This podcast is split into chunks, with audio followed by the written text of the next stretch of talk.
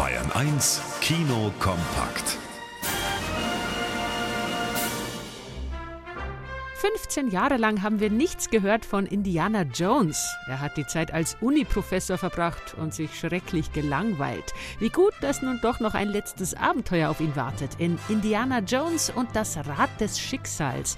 Seine Patentochter Helena drängt ihn zur Suche nach der mythischen Antikythera.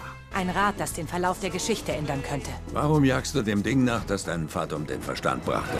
Da auch ein paar Altnazis hinter dem Ding her sind, wird's mal wieder ein heißer Ritt für Indiana Jones. Und Harrison Ford macht in der Rolle auch mit 80 noch eine gute Figur. Nazi-Schurken und Stunteinlagen auf fahrenden Zügen wirken zwar etwas aus der Zeit gefallen, aber Nostalgiker bekommen hier eben nochmal alles, was die Indiana Jones-Reihe ausgemacht hat. Zweieinhalb Stunden lang.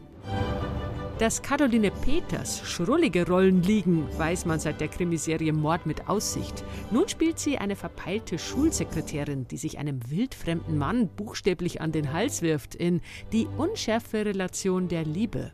Wollten Sie hier jemanden treffen? Sich so aus? Nein, bloß. Nee, nee, nee, nee, Sie zählen hier einfach nur eins und eins zusammen, oder? Frau nähert sich Mann, der da steht und nichts Böses ahnt. Sie haben mich in den Nacken geküsst.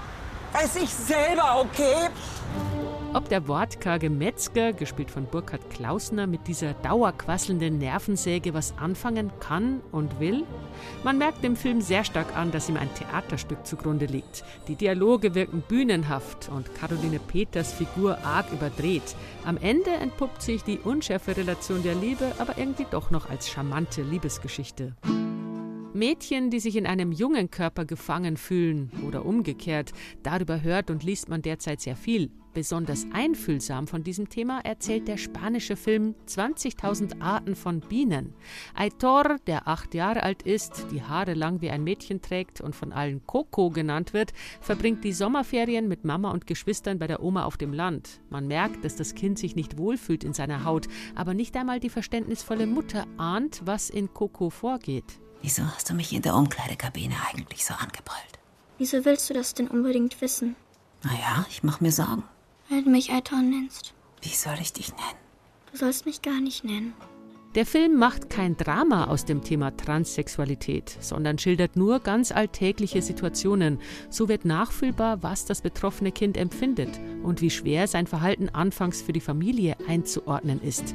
Wer sich 20.000 Arten von Bienen anschaut, wundert sich nicht mehr darüber, dass bei der Berlinale in diesem Jahr eine Achtjährige für die beste schauspielerische Leistung ausgezeichnet wurde. Sophia Otero ist in dieser Rolle unglaublich wahrhaftig.